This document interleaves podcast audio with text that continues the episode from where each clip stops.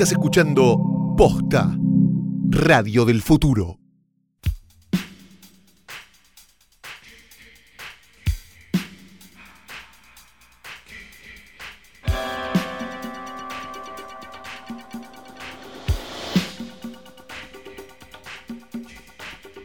Buenas noches, buenas tardes, buenos días o lo que coincida con el momento en el que le diste play a esto que sí, sí, sí es un nuevo episodio de Hoy tras noche. Mi nombre es Fiorella Sargenti. Soy Libertad Lamarque.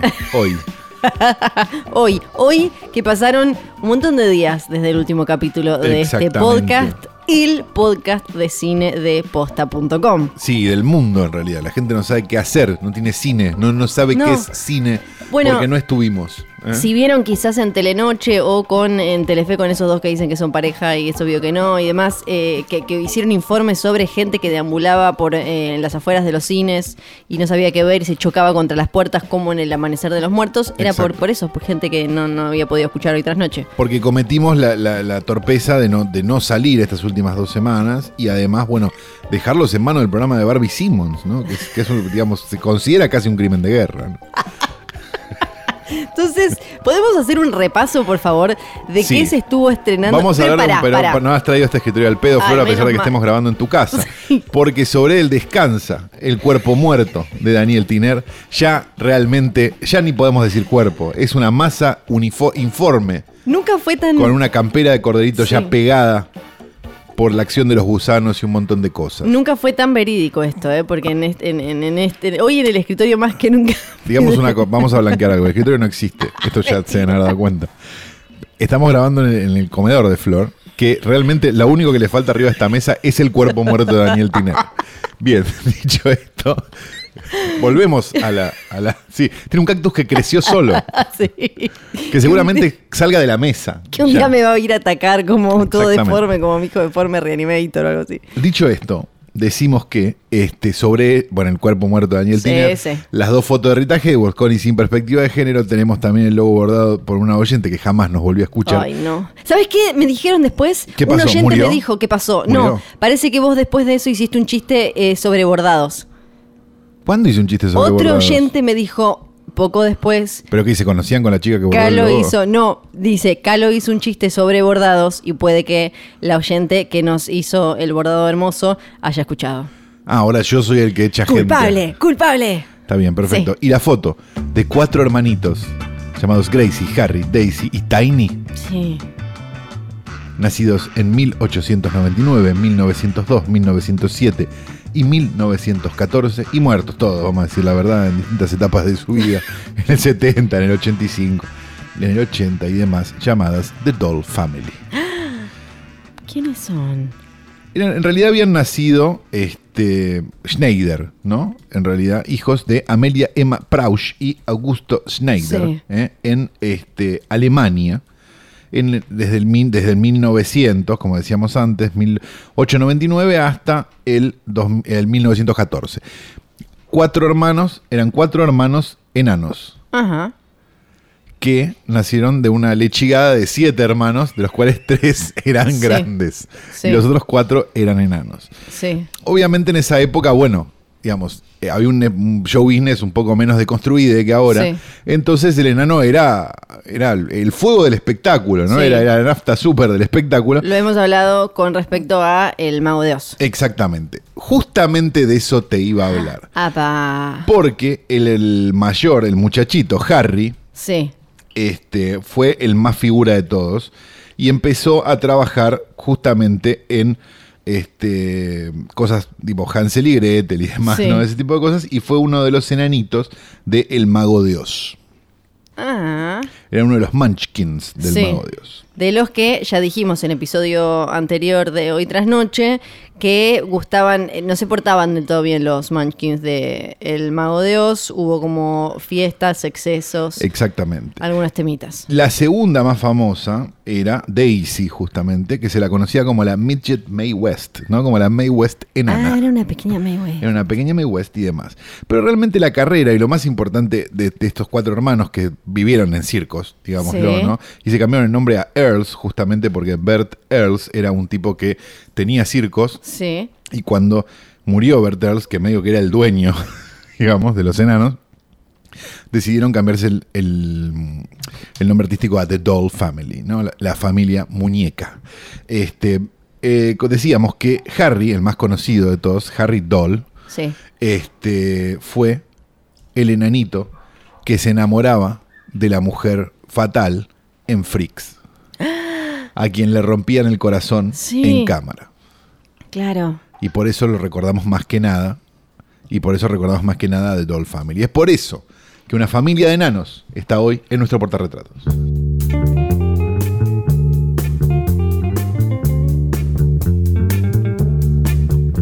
Bueno, ahora sí, podemos pasar por favor a hacer un repaso de los estrenos comerciales en nuestro país, en la Argentina, En las últimas tres semanas, Flor. en las últimas semanas. Perfecto. Eh, primeras, ¿qué, ¿cómo querés ir? ¿En orden de ahora para atrás? No, de no, atrás para de, ahora? de atrás a para ahora. Bien, tenemos entonces estrenos del 4 de abril. ¿eh? Sí. Tenemos este Shazam, no la vi. No, no la vi todavía. Cementerio de Animales. No, la, vimos todavía. Eh, Van Gogh en La Puerta de la Eternidad, la Sí. película del Oscar. Que como no se lo ganó ni nada, qué sé yo, la patearon, la patearon, la patearon y la estrenaron ahora. La película de Palau Sí, con Gastón, Gastón Pauls. Pauls. No, la, Gastón, Gastón Palaus. sí, sí. Este, se estrenó también Chaco, supongo que es una película argentina. Eh, no sé qué. Y creo que nada más. ¿Vos esa semana viste alguna película argentina? No, no, esa semana no vi ninguna. Y esta poronga, ¿Qué? 4x4, amigos. Claro, sí, me había olvidado, había visto cuatro Merecería por un capítulo en sí mismo. La verdad no tuvimos tiempo, perdón. Sí, es como, por un lado merece un capítulo especial y por el otro lado No merece no ningún merece capítulo ningún especial. capítulo especial.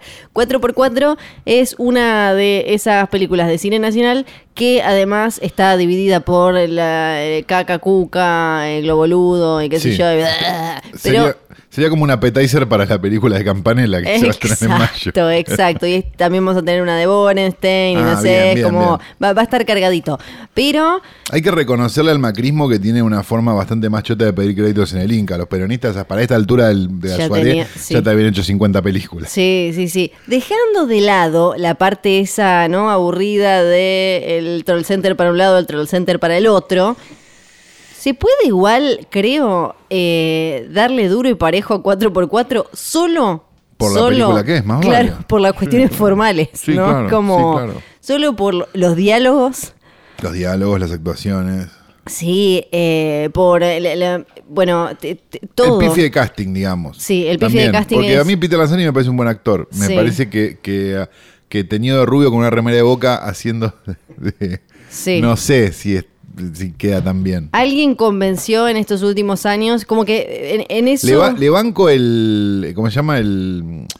el- el- la prueba, digamos, como Sí. bueno, quiero probar si puedo hacer esto, no sé qué. pero es que igual ya Pero- venía, ya venía de un gallo para Esculapi donde le hacen hacer un acento. claro, pero el paraguayo es otra cosa. Eh, pero lo, lo que me parece, hay una involución clara de que fue finales de los 90 eh, o me voy hasta la tele, principios de los 2000 con Ocupas y demás, Sí. en cuanto a poner actores a hacer de personajes o marginales ahora que de golpe pensaron que agarran a cualquier actor, a cualquier porteño acá en- de, de clase media o clase media acomodada y a todos les va a salir bien El hacer... cabeza. No, no les va a salir bien. No, sale- Porque por eso existió sí. Pisa Birra Faso. Claro, y, pero y, es- y ahora me da la sensación de que no hay, como que no, no se les ocurre castear a un actor que no sea ya de los que andan dando vueltas. Y en esta, que es un chabón encerrado en una eh, 4x4 c- carísima durante, y solo lo tenemos a él durante todas las películas, es como El náufrago, escrita por Mirta Legrand. Ajá. Por Babi Checopar. Queda, queda muy, que queda muy, eh, me, me parece en evidencia que incluso hay un momento en el que él dice, quiero un porro, quiero un porro, que se parece a mí cuando trata de hablar de drogas, que no sé ni decir. Yo digo, un chabón así no me lo imagino diciendo, quiero un porro, deseo un porro, yo fumaré un porro, no es tipo malísimo. Este, me parece que la película quiere hacer una cosa que no logra, que es hacerte entrar en una Sí, para que para después engañarte y hacerte creer que otra cosa. Algo muy común en la filmografía de Connie Duprat, que han Sí. hecho una carrera de reírse de y no con. sí, Este, me da la sensación de que lo que la película quiere es cre- hacerte creer que vas a ver una película donde se tortura un chorro una hora y media Sí. Y para después hacerse los que tienen corazón y reflexión hacerse los que social. tienen corazón y reflexión social. Sí. Al igual que en El hombre de al lado y al igual que en Ciudadano Ilustre, Sí. ellos creen que están del lado del pueblo o de, o de, Sí. o de Daniel Araos y en realidad están del lado de Oscar Martínez y de Spregelburg. Sí. sí. Porque hacen quedar mal a todos por igual. Sí. Y eso es un tema de visión y es un tema de, de- de probablemente cómo sos vos, digamos, de, de- qué, de qué, qué es lo que estás contando. Digamos, no, no cualquiera puede salir airoso de una situación así. Sí. Y ellos no salen airosos de una situación No. así porque la película es poco sincera y me parece que también es como, por decirlo de alguna manera, es medio cagona. Sí. Digamos, porque si vos vas de, de 0 a 100, digo, no sé, Clint Eastwood no hubiera tenido ningún problema en hacer una película donde se tortura a un chorro una hora y Sí. media. Acaba de hacer una película en la que él tiene 90 años y dos orgías. Perfecto, no tendría ningún problema. Sí. Porque, porque, porque es consecuente con su ideología. Me parece. Sí. Si vos no sos consecuente con tu ideología, te sale este ni chicha ni limonada, donde querés quedar bien con todos, volanteas una vez, volanteas dos veces y a la tercera vez la volanteas sobre títulos también, Sí. como para que todo el mundo quede contento.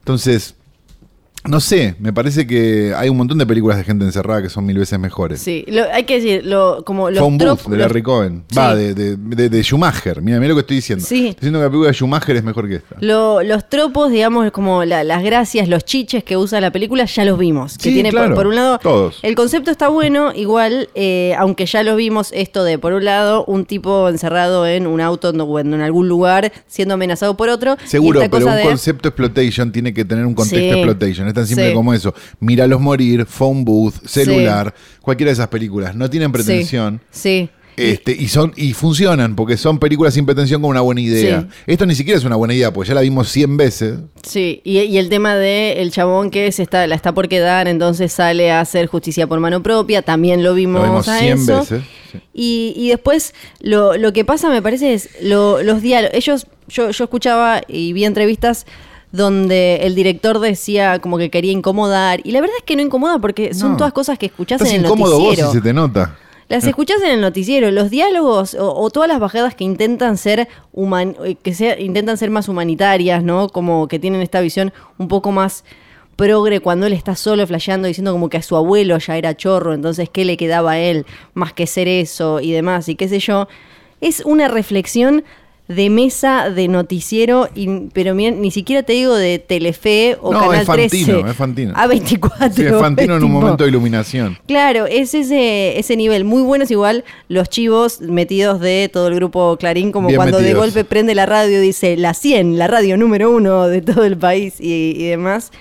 Y después, cuando llega, la, me parece que ahí ya es la parte como más eh, grosera.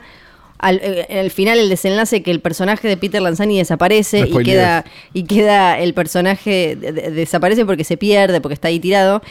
Y queda el de Daddy Urieva con el de Brandoni, que aparece ahí de golpe y tiene Sí. como un súper Un casting protagonismo. aparte calculado, ¿no? Sí, Para con la- que digan, ah, mira el peronista y el otro y le den notas. Sí. O sea, es como muy.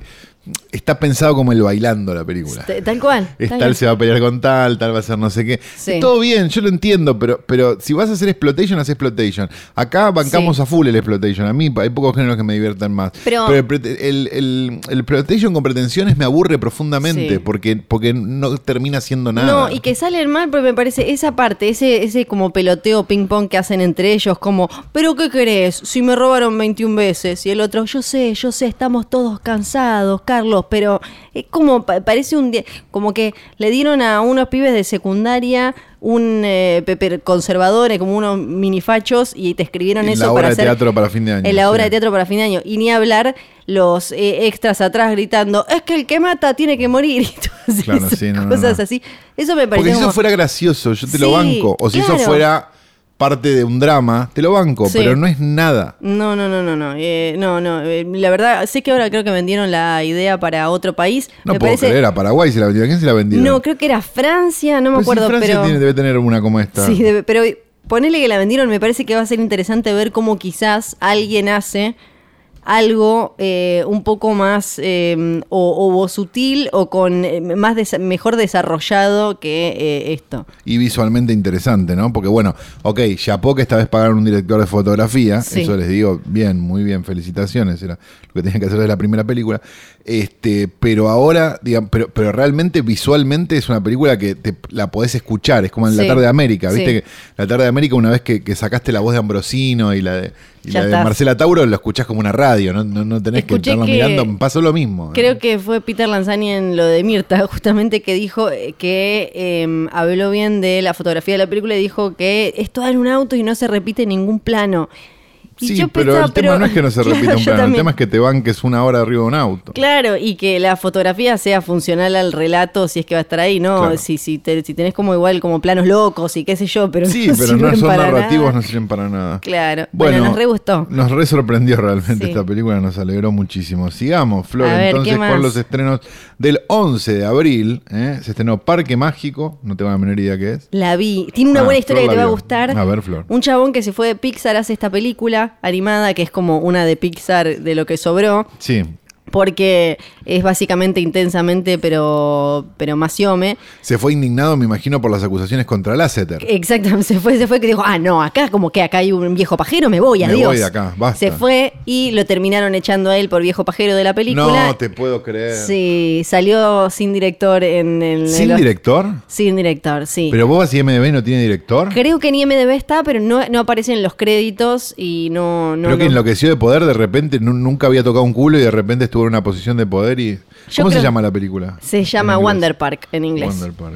No, no, es para, para los que tienen criatura muy pequeña, la está bien porque siempre necesitan una para No llevarlos. tiene director ni MDB. No, ¿viste? No tiene. Pero es ridículo ya. Sí, pasa que yo la verdad es que no tengo ni idea de las cuestiones legales allá de, de- de la, De la del DAG. sindicato, claro, y demás. No sé cómo es, perdón. Pero eh, lo, lo pudieron sacar en ese momento por denuncias de ese momento ahí, como que fueron todos los empleados como, che, este nos toca el culo, no dice esto, no dice el otro, y lo eh, sacaron. Creo No igual puedo creer. que sienta, se ve que era un repichi, ¿no? Pero me parece que sienta un buen precedente porque hasta ahora siempre lo que pasó es que después explotaban las cosas, o como lo de Brian Singer, que lo echaron por pe- pelearse con eh, Rami Malek y qué sé yo, pero ya quedaban dos, tres semanas de- para terminar el rodaje. Claro. A este lo fueron en la mitad y no aparece en ningún lado. Sí, a Brian Singer más que nada lo fueron durante el Oscar, ¿no? Sí, claro. Ahí fue cuando lo sacaron de creo los que no dirigió nadie. Sí. Sí. Este, me parece mágico. Esto, esto va a quedar en los anales de la historia, Sí, supongo, sí. porque no se Los- me. Aparte es muy gracioso porque son todo como una nenita y unos bichitos de trivia, ¿no? colores. y Lleno de trivia. Sí. Has no credit director. Claro, porque no, no, no, no. No, Esto- no, no, no, no, Yo no. no tengo la, tengo la idea la- de que no. No, porque no le pusieron ni Smith, y claro. No le mandaron ni Alan Smith y nada. Qué cosa espectacular, ¿Viste? por favor. Ken Hudson Campbell, creo que se llama. Sí, me parece que sí. Le mandamos un ¿O besito. no? No, ese es el actor. No, es el, es el actor ese. No sé es quién actor. es. No sé cómo se llama. el Ay, pero encontremos el nombre del viejo toquetón, me encanta. Bueno, dicho esto, pasemos a lo siguiente. After. Vi los afiches, no me dieron ganas de verla. pero- After, para conocer la historia de esa, no, no, la vi. no conozco la historia de After. Pero Resulta escuché, hablemos que- de todo, Flor, hoy no nos Hoy, guardemos hoy nada. te cuento todo. Sí. Resulta que hay una plataforma en la que vos podés escribir y compartir ahí como tus cuentitos, tus historias, qué sé yo, que se usa mucho para fanfiction. Sí. Una mina escribió fanfiction sobre ella eh, saliendo con Harry Styles, el de, el de One Direction. Sí. Bueno, ese quería, no, él me pasa a buscar, me besa. Pero es fuerte. medio 50 sombras de Grey. Exacto, bueno, 50 sombras de Grey que arrancó como una fan- como fanfiction de, claro. de Crepúsculo. Esta directamente, pero aunque sea en la otra, había como una, una algún ejercicio de ficción como más relacionado con algo con un poco más de, de imaginación. Esta era como cuando tenés 11 años y decís, eh, Leonardo DiCaprio me pasa a buscar por el colegio, me mira. y Era eso con Qué Harry Styles. creepy, ¿no? Súper creepy, porque para colmo, bueno, le- alguien dice como, che, esto está bueno, pero no podemos publicarla con Harry Styles de One Direction. Era Harry Styles, sí, era One Direction, estoy casi segura que era Harry Styles. Y dice como, esto puede ser un libro, se, le- se lo compran, lo hacen un libro, le cambian los nombres, y parece que en el libro además la relación era como muy poco deconstruida. Ah. En la película, eh, según tengo entendido, lo acomodaron, pero igual es como chata, chata, chata, chata. Imagínate, salió de un fanfiction. Pero es de un famoso, ella se, con- se ve con un famoso, digamos, sería sin decir el nombre. Como, eh, sí, por lo que entiendo es como que ella en la película se termina de novia con una estrella pop o algo así, solo que se llamará, no sé, Claro, Harry Sandberg. Federico Lupa, como el, como el de Mirame la palomita. Claro, sí. Ok. Me parece espectacular, unas ganas locas de verla. Viviendo con el enemigo. Pensé que se estrenaba dentro de dos semanas, pusieron los afiches un poco tarde. Sí, pero no, no la llegué a ver. Es de espías, ¿no? Sí, Creo. no Bueno, sé, parece como de espías. época porque está eh, Kira Knightley. Hellboy. Hellboy, hay muchas ganas de. Este es el, el episodio de las cosas que no vimos. Sí, no es espectacular, no vimos un ahora- carajo. ya ahora No, después igual vamos a después vimos sí. cosas, pero- Pero Hellboy parece que es eh, mala a nivel como ya gente replanteándose cosas y todo, Ah, mirá porque qué bueno. Eh, el director es uno mm, que viene de hacer episodios muy importantes de eh, Game of Thrones y otras series, pero por lo que eh, leí, parece que el- un productor lo puso porque dijo, a este lo manejamos, el chabón no se dejó manejar, Opa. el productor quería ser guionista, Tocó- ¿viste? tocó el productor que... El productor de estos que se quieren meter y ser medio Sí. como quiero que sea mi película, Bardo en el set, terminó siendo eh, una basofia y ahora las notas de Hellboy son todas de qué salió mal, por qué es tan poronga y cosas Porque así. dejaron que un productor haga lo que quiera, muchachos. Es la Sí. historia del mundo. Ya deberían haberla aprendido. Sí. Eh, ¿Qué más? Luchando con mi familia. Esta la quería ver yo. Esa la vi. llegaste a ver? Sí, ¿Qué es, tal es? Es simpática. ¿Es amena? Es amena, es amena, tal cual. Es, es eso. Está dirigida por Stephen Merchant, el, el que hace cosas con Ricky Gervais, el que creó The, The Office con él. Ah, y, bien. eh, Life is Short y demás. Está basada en una historia real. Y lo que me encanta, que creo que a vos te va a gustar esto, es que te muestra una familia trabajadora, eh, clase obrera británica, que está eh, Cersei Lannister de Game of Thrones hace de la mamá, Nick Frost del padre, y los chabones todos les, les copa la, la lucha, tipo lucha libre, y eso hacen como shows como si fueran eh, titanes en el ring. De golpe van a, a buscar eh, talentos de la WWE, de donde salió The Rock y esta de Estados Unidos, y la hija de ellos queda. El hijo no. Y la hija, spoiler alert porque está basada en una historia real, fue la primera, la más joven en la historia de la WWE en Es Estados una mierda Unidos. no te preocupes. Y bla, bla, bla, que se llama, no sé qué, no sé cuánto. Pero es, es simpática porque lo que hace muy bien es que es una familia muy colorida, digamos, pero ahí eh, 4x4 podría tomar nota y eh, el ciudadano ilustre y todo, porque si bien la película ensalza las particularidades de esta familia, que es como... Sí, la clase trabajadora inglesa. Eh, exacto, nunca... de la que se ríe constantemente Sasha Baron Cohen, por ejemplo. Sí, nunca, no, no cae ni en la solemnidad ni en la burla. Lo- los presenta como, mira, estos chabones son así, como tienen todo este color, pero eh, le- Claro. No les es da ni una Ken Loach forma. Ni, Sara- ni Sasha Baron Cohen. Eh, digamos, va por el medio. Exacto, y me parece que eso es un súper logro. Excelente, bien. Bueno, esta me dan ganas un poco de verla. Es como que voy al videoclub y Flor me cuenta un montón de cosas y, y lo estamos cambiando roles. La última locura de Claire Darling. Esa No la vimos.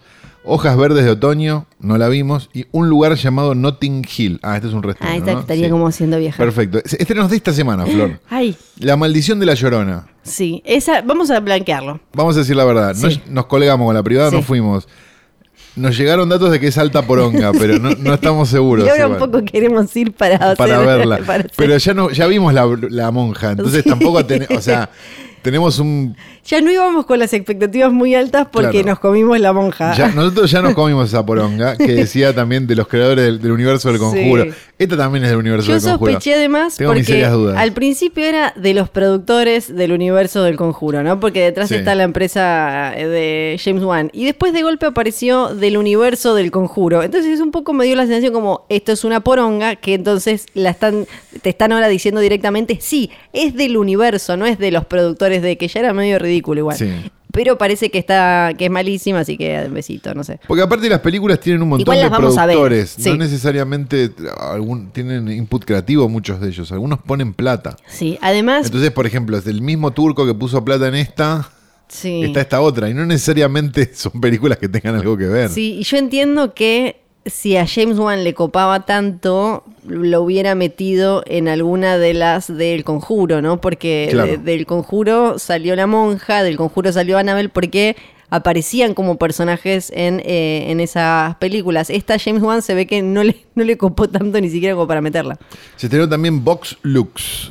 Vox Lux, una película eh, de la que se- venía ya como cierto run run, con Natalie Portman como protagonista, Sí. como una estrella pop tipo... Una Lady Gaga. Tal cual, es, ¿no? una, es una Lady Gaga eh, que ahora que vimos la película sabemos bien qué es lo que sucedió. Ella de adolescente, la mitad de la película está protagonizada por una piba que hace de ella de joven, más o menos. Y es después esa piba hace de su hija. Eh, Exacto. Tiene esas cosas la película que a mí Sí. me parecieron piolas. Sí, lo de los tipos. Bueno, ahora. Sí, ahora, ahora hablamos bien, pero. Eh, entonces, ella de adolescente está en un eh, en uno de estos mass shootings en el colegio, entra un pibe, mata a todos. Espectacularmente filmado, por Sí, cierto. Sí, muy bien. Ella zafa, pero queda con un problema en, en- en el cuello y en, en la columna.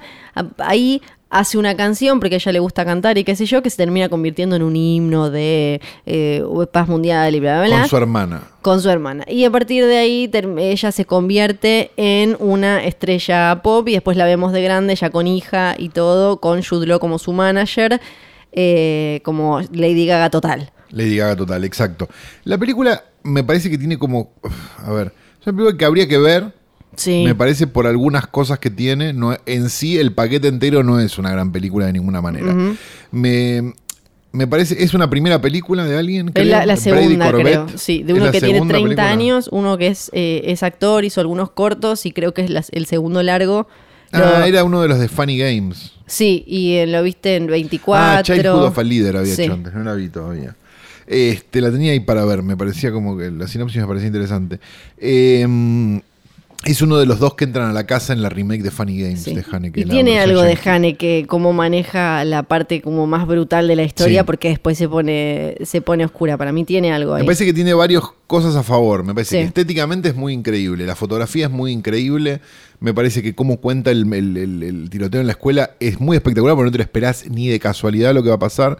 Este, entonces, por ese lado, me parece que la película es buena. Me parece que falla en el, en el momento donde, donde se convierte en una un dramón familiar que no, que no, que no terminas de entender muy bien por qué están todos Sí. peleados, no, no, no cuando importa. estás, cuando estás esperando que la película te lleve como a ese, como que dé el paso hacia una mayor oscuridad. Claro, o acaba de pasar algo, no sé qué, no pasa nada. No, tarda un montón más. Es en familia eso. Sí, ni siquiera pasa Sí, tampoco. no, es medio familia final, peleándose. Sí, sí, sí. Y lo... Es Navidad en la casa de cualquiera al final. Sí, Un poco tiene- más complicada de psiquis, pero digo. Para mí lo que, lo que fue una buena decisión que escuché, que al principio lo tuvieron que cambiar porque era otro, es que la película está narrada por Willem Dafoe. Parece que al principio era otro, al tipo no, no le cerró. Se tocó un culo y le tuvieron Sí, que cambiar. porque al director Era no, le- Darío Vittori. no, a mí me caía re bien. Cuando era chica me hacía reír. Darío Vittori. Darío Víctor, inexplicable. ¿Por qué, Flor? No sé, tenía tipo 5 años y miraba a Darío Víctor. La vida en Ushuaia es muy difícil. Sí, qué complicado. El teatro de Darío Vittori, miraba. Sí. Ay, Dios mío. Y, em, el, el- y el chabón, Willem Dafoe, tiene un tono, o sea, la narración es como solemne pero sarcástica. Entonces eso ya eh, te, te ayuda mucho a, a- o a esperar determinadas cosas que para mí no siempre salen bien en la No. película. Son, es más como un conjunto de buenas ideas que no terminan de, de unirse, de, de- de fusionarse, creo. Porque me gusta mucho un concepto que eh, aparece de alguna manera en, en un cómic que me gusta mucho que se llama The Wicked and the Divine, pero llevado medio para otro lado, que es esto de ¿Estamos hablando de historieta? Sí, de historietas. The Wicked and the Divine de Image Comics. Es. eh, porque lo que hace el chabón es una exploración de lo que Image es. Comics eran esos que a mediados de los a principios de los 90 descubrieron el Photoshop. Sí, pero ahora hacen, Sí, otra, ahora, ahora hacen otra cosa. Sí, me acuerdo Sí. perfecto esos colores. Que es eh, lo, que hace para mí la película es una especie de, eh, de exploración del espectáculo moderno a través de ella como víctima de esto que en Estados Unidos sucede eh, de, de manera bastante frecuente. Y esto de poner al terrorismo, a la violencia extrema, a estas cosas que aparecen eh, tan como enormes y desgarradoras y, surrealistas, y el pop como una especie de fuerzas eh, recíprocas en este flujo de información y demás, y como hasta incluso en las noticias aparece de la misma manera, se murieron 27 allá que lo que dice Lady Gaga sobre lo que murieron los 27 allá, y me parece que puede parecer descabellado, pero cuando lo analizás dos segundos entre lo que pasó en el show de Ariana Grande o prendés el noticiero y las imágenes, o pensás en todos esos shows donde había una mina o un chabón todos vestidos de glitter con una un símbolo de la paz atrás y ellos diciéndote, chicos, vamos a parar con el terrorismo, qué sé yo. Me Ta, parece ta, que ta, hay. Sí. me parece que hay ahí hay, hay ideas súper interesantes, pero que no terminan después, la historia no termina No, de llevarlas a algún va lado. Para otro lado. Sí. Y hubiera sido, hubiera sido una gran película, seriamente. Porque, Sí. digamos, la, la parte te- digamos, la, la- la parte formal está muy bien. Sí, pero, sí, sí. Pero por desgracia. Y me pareció también que era como, no sé, si no le creí nada a Natalie Portman tampoco. El registro es súper raro para mí Ah. porque está como todo, está llevado a 11. Sí, para mí es como en esta voy a actuar. Y no, Sí. no actúes, mami, deja, queda Sí. como estaba. Que quizás pensás como, bueno, e- es como una bajada para marcarte que bien la diferencia con ella de piba, pero no terminás de entenderlo. Que parece que está buscando el Oscar más que otra cosa. Sí, a los todo actores es no hay que darles criterio nunca. No, nunca, nunca hay que dejar, no. no. hay que dejarnos ni respirar. Bueno, dicho esto, también se estrena, vamos a seguir con esto, jamás llegarán a viejos. que tiene un título fabuloso, Sí. que no es de Peter Jackson, el director, productor de la película, sino de un poema clásico que habla sobre los caídos y demás. Me parece increíble. They, They Shall Never Grow Old. Es buenísimo el título. Tenemos a Peter Jackson haciendo su primer documental sobre la Primera Guerra Mundial, porque su abuelo estuvo ahí, qué sé yo. No es su primer documental en realidad. Ah, ¿no? ¿Tiene otro? Tiene Forgotten Silver, que Sí. es un falso documental, Ah. pero que había hecho eso. Antes de que dirigiera las del Hobbit y, y, todo, y eso. todo eso. Eh, su abuelo participó, si no me acuerdo mal, en la Primera Guerra, Primera Guerra Mundial. Mundial, Él tiene sí. como una obsesión con eso y empezó a, empezó a trabajar con 600 horas del Imperial War Museum eh, y un montón de archivo de audio de la BBC y de más fuentes similares. Y lo que hizo es algo que ahora vamos a hablar si vale la pena verlo, si qué sé Sí. yo, pero es algo histórico y único. Sí, no, no, no. En ese sentido estamos todos de Por- acuerdo. porque lo que tienen las imágenes de la Primera Guerra Mundial, que el año pasado se cumplieron eh, 100 años de su fin, es que se sienten súper lejanas, porque son en blanco y negro, porque los videos... Mudas. Porque, claro, los videos la gente se mueve raro porque eh, tienen menos cuadros por segundo. Entonces hay como una cosa que es mucho más fácil deshumanizar la Primera Guerra Mundial en la que murieron 50 millones de personas más o menos. Y ahora entonces lo que él hace, que además puso a todo, a toda su, su empresa que hizo el Hobbit, hizo King Kong, hizo El Señor de los Anillos, a laburar en esto, no solo colorearon las, las imágenes, sino que además las pasaron de 13 a 24 fotogramas, entonces se mueven de manera normal. Normal, claro. Y una, hay una edición, un laburo en el sonido increíble. Exacto, y se, se- se sonorizaron además Sí. las escenas. Entonces vos la- po- por primera vez estás ahí en la trinchera con los chabones y además pasan de cuestiones súper gráficas como mostrarte una imagen de un chabón con media cabeza volada, tres dedos y demás, a mostrarte cómo cagaban, por ejemplo, Claro. que eso me pareció simpático. Dura una hora cuarenta o algo así y para mí tiene sentido. ¿Por ¿Qué? Que dura una hora cuarenta y no más. Porque en No, general, viste, eh. un documental te dicen como cinco horas. No, no, no. A ver, para mí la película tendría que haber, o sea, como lo que es, en definitiva, que es un gimmick. Sí. Está buena, yo entiendo todo, yo entiendo que el abuelo, todo el abuelo se murió 20 años antes de que naciera él también.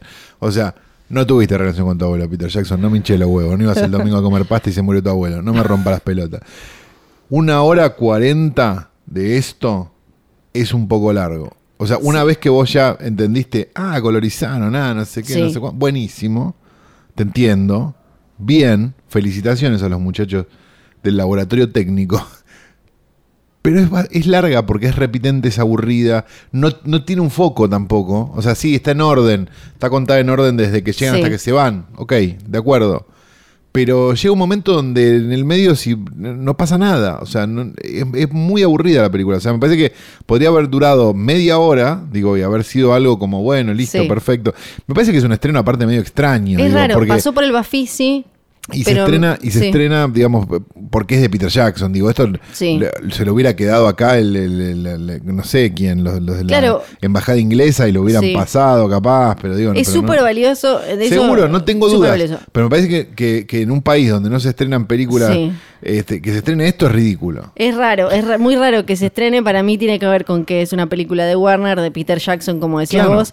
Sí, Eh, Claro, pero no se es- estrenó Mandy. Y No, se estrena no. esto, que, que nadie Sí, lo o sea, lo no van a sé quién lo va Yo no a creo ver. que los fans del Hobbit vayan a ver esto porque es de Peter no, Jackson. No, no, no, no, me lo, lo dudo mucho.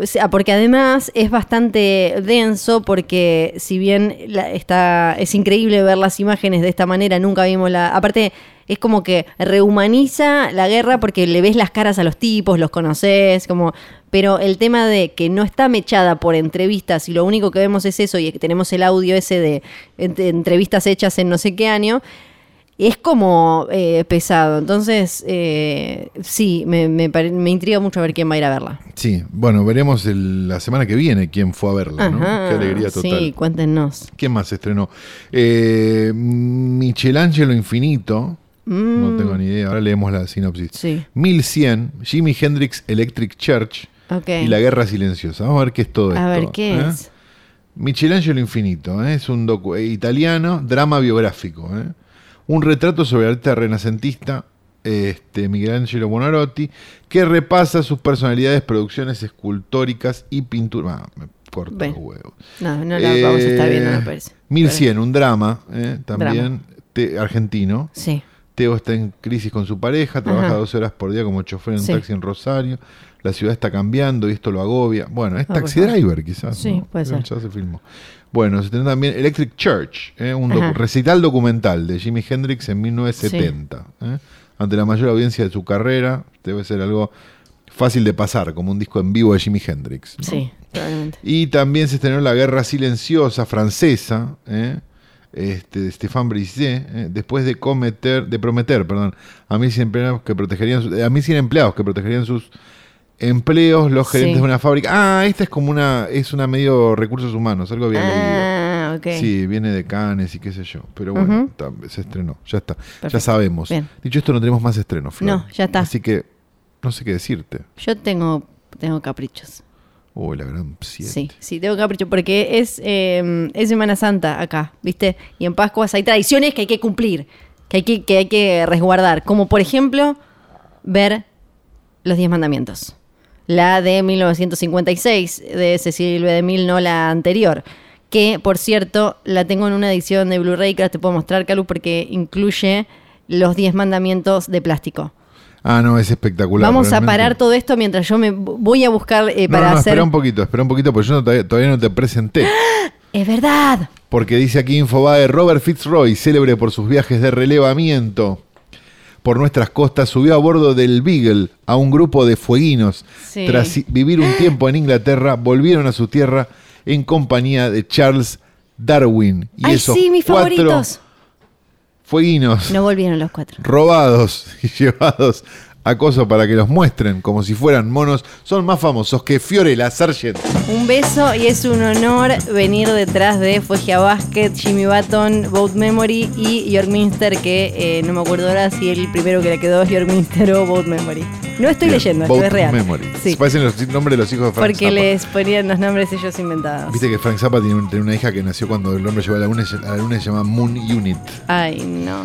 Bien, este. Los Diez Mandamientos. esto, me esto me parece una poronga para un nivel que no lo puedo Sí, entender. es muy gracioso. Eh, ¿Se Carlos abre tiene- esto? ¿Lo Se abre, se abre porque adentro están los Blu-rays. ¿Qué es esto? ¿Se puede romper? Me Es siento el Tano Pazman. Increíble porque es una edición Esto de te, los. lo venden, esto te lo venden en, en Tierra Santa. Es, claro, eso es buenísimo. Es una edición de Los Diez No Mandamientos, la película de eh, Cecil B. DeMille, eh, protagonizada por Charlton Heston, que viene, en la cajita, es, son las tablas de los Diez Mandamientos. A mí me parece fabuloso, pero por un lado, por otro lado, no es un poco hereje, ¿viste? Es como, es como merchandising religioso y a la vez es un poco hereje. Pero no es hereje esta película. No, no, no, esta película no. Tener un coso de plástico que haga de los 10 mandamientos para guardar Blu-rays. Es que si estás zarpado en Goy, capaz lo tenés puesto en tu casa.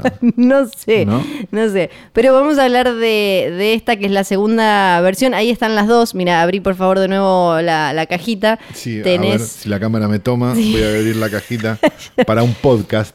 Sí. Bueno, pero ¿sabes qué? Los oyentes se lo imaginan. ¿Ves que acá tenés? 1 y 2 dice acá, 1956 feature y Claro. 1956 feature. Claro, pero también tenés la anterior, que ahora no me acuerdo de qué año es. La cosa es que vamos a hablar de la película más vista de los años 50, Los 10 Mandamientos, protagonizada por Ah, tenés dos por Charlton. Heston. Claro, viste, vienen Ah, un montón. Es muy completo. Es muy completo. Ah, ya entendí. Una película que en realidad eh, lo que era era propaganda escondida de la Guerra Fría anticomunista y pro Estados Unidos, como casi todo Como casi la todo el época. cine. Sí, y como casi todo lo que tocaba después eh, Charlton Heston, ¿no? Claro. Que tuvo igual como eh, algunas otras cositas. Eh, ¿Por qué? Porque Todas buenas. Todas buenas, todas buenas. Lo- los Diez Mandamientos, en realidad, lo que hizo. lo, que, lo gracioso es que, por ejemplo, había uno de sus guionistas y uno, creo que de los productores, estaban en la lista de McCarthy, en la lista de rehabilitación, porque en esa época te llevaban como una rehabilitación si te creían eh, comunista y eh, te, te devolvían eh, a, la, a la sociedad y a Hollywood ya recuperado. Te curaban como hoy se cura la homosexualidad, Flor. Ah, cl- claro, Claro. Exactamente, eso es lo que Te sacaban lo comunista. te curaban lo comunista, tal cual. Lo que hizo eh, la película fue acomodar un poco la historia para que cierre mejor el mensaje y para que además puedan meter tipo un triángulo amoroso, Claro. minas en bikinis y alguna que otra cosita. Lo que la gente quiere, la cosa exacto, sana. exacto. Pero lo que preguntaba la película, lo que decía era, son los hombres propiedad del Estado porque tenían esclavos. Porque en realidad, claro, le estaban pegando ahí a Rusia. Era como, claro, si vos vivís en Rusia, sos como los esclavos que liberó Moisés. Y en, reali- en realidad... Y eh, Nosotros no dejamos que los negros suban al mismo bondi en el. Mismo tiempo. Sí. Exacto, todo Claro. estaba pasando en el mismo Fantástico. en el mismo momento. Decía la, la película decía eh, son sus almas libres bajo los ojos de Dios. Esta es la misma batalla que estamos dando hoy en la actualidad. Eso te decían cuando Es el comienzo de Criswell de Plan 9, lo mismo. Tiene el mismo efecto sobre mí. Porque claro, en, eh, le- en ese momento, yo cuando era chica y veía cada Pascua los Diez Mandamientos, no tenía mucha idea de la Guerra Fría, pero después, ah, cuando uno la analiza y como vieron los historiadores de- del cine, dijeron, ah, bueno, claro, para este hombre lo que está poniendo es, tenemos los faraones, que son los represivos, malos, malísimos, con látigo, son los soviéticos, y después tenemos a eh, Moisés con eh, su pueblo eh, hebreo, que vendrían a ser los americanos. Qué buena onda, tiene barba, hace Sí. cerveza artesanal. Sí. Pero entonces, de alguna manera, eh, hay, hay gente que dice como, ah, para, entonces, de alguna manera, Moisés es como Joseph McCarthy, que era el, el que iba a liberar a Estados Unidos de comunistas y demás. Y eh, igual era el compositor, el guionista y eh, alguno más que me estoy olvidando, quienes estaban, lo gracioso era esto, quienes estaban siendo investigados por McCarthy y en este proceso de rehabilitación en el que te metían. Y la película hizo una cantidad de plata ridícula, dura casi 4 horas, 3 horas 40, eh, me parece. Y eh, eres como la, la propaganda más cara anticomunista que vio la historia de Hollywood. La anterior era de 1923 venía despojada de todo esto, pero eh, Cecil B. DeMille dijo, para, a mí me parece que esto lo podemos hacer de nuevo y que hable y que le hable a la actualidad. Después todo terminó en, eh, la, la- la llaman la película que disparó eh, 100 casos judiciales porque hubo un montón de bardo, se convirtió como una especie de... medio de, de- de zona de guerra cultural la, la película, además de eh, un- diferentes quilombos internos que terminó teniendo. Así que tarea para el hogar en estas Pascuas, no solo coman, eh, ¿qué, qué comen en la Pascua? La- las, las empanaditas, la esa, rosca. la rosca y qué sé yo. Vean los Diez Mandamientos con Charlton Heston, ahora pensando que es la guerra civil y que unos son comunistas y los otros son norteamericanos que van a salvar a todos.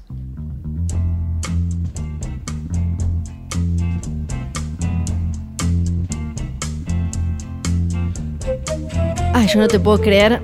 Debe ser que ya pasó tanto tiempo, pero yo no sé, este videoclub estuvo abierto, estuvo cerrado. El olor es tan punzante que pensé que me iban a sangrar las fosas nasales.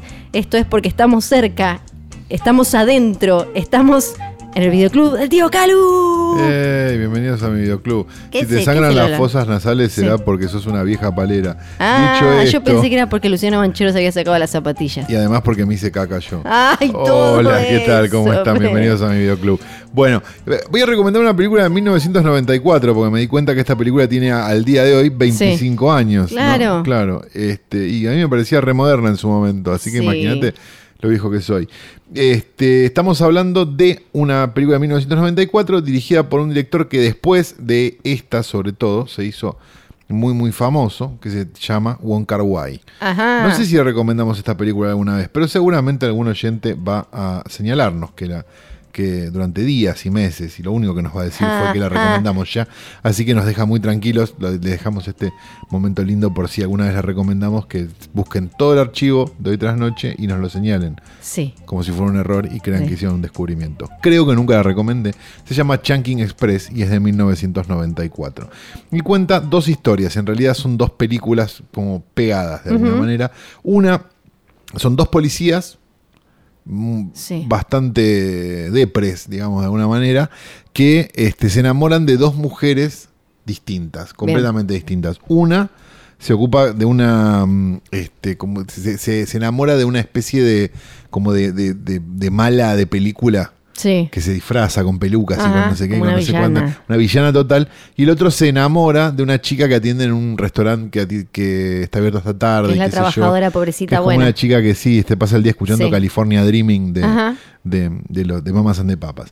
Este, si nunca vieron una película de Wong Kar Wai, probablemente la flasheen ya de entrada porque visualmente es una de las cosas más maravillosas que, le- que ha tenido el cine, me animaría a decir, en los últimos 20 años o 25, cómo filma Wong Kar Wai, Sí. digamos. Y se van a encontrar con dos películas muy extrañas, de, de amor, de desamor y de cosas que pasan en el medio Cosas que pasan. con un ritmo algo chino, digamos, algo Hong Kong chino, en realidad. Este, me parece que, que se van a sorprender mucho con, con este señor, si nunca lo vieron. Empiecen por esta y sigan en orden.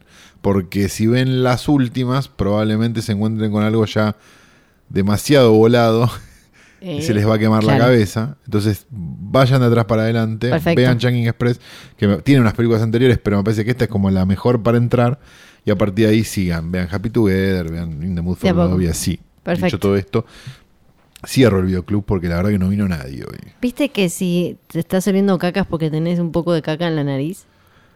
Sí, pero porque yo, porque me, me toqué y olí. No, no es bigote, no, no, no me puse un bigote de Hitler, es caca.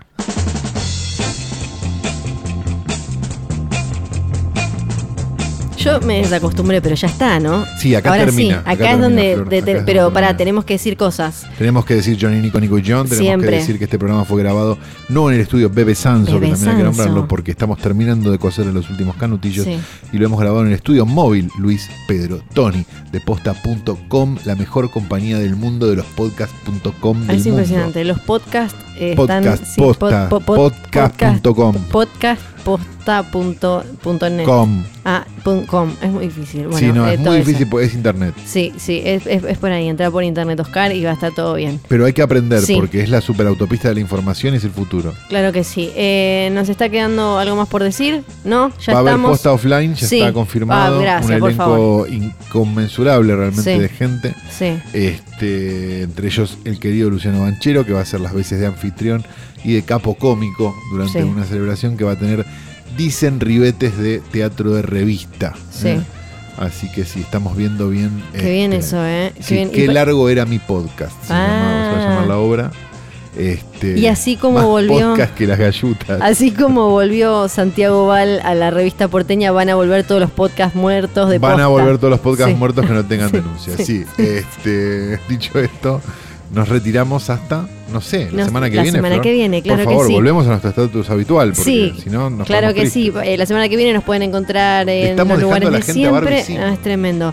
Pero eh, recuerden que no vamos a hablar de Avengers Endgame. Ahora sí, mi nombre es Fiorella Sargenti. Y mi nombre sigue siendo Libertad Lamarque. Chao.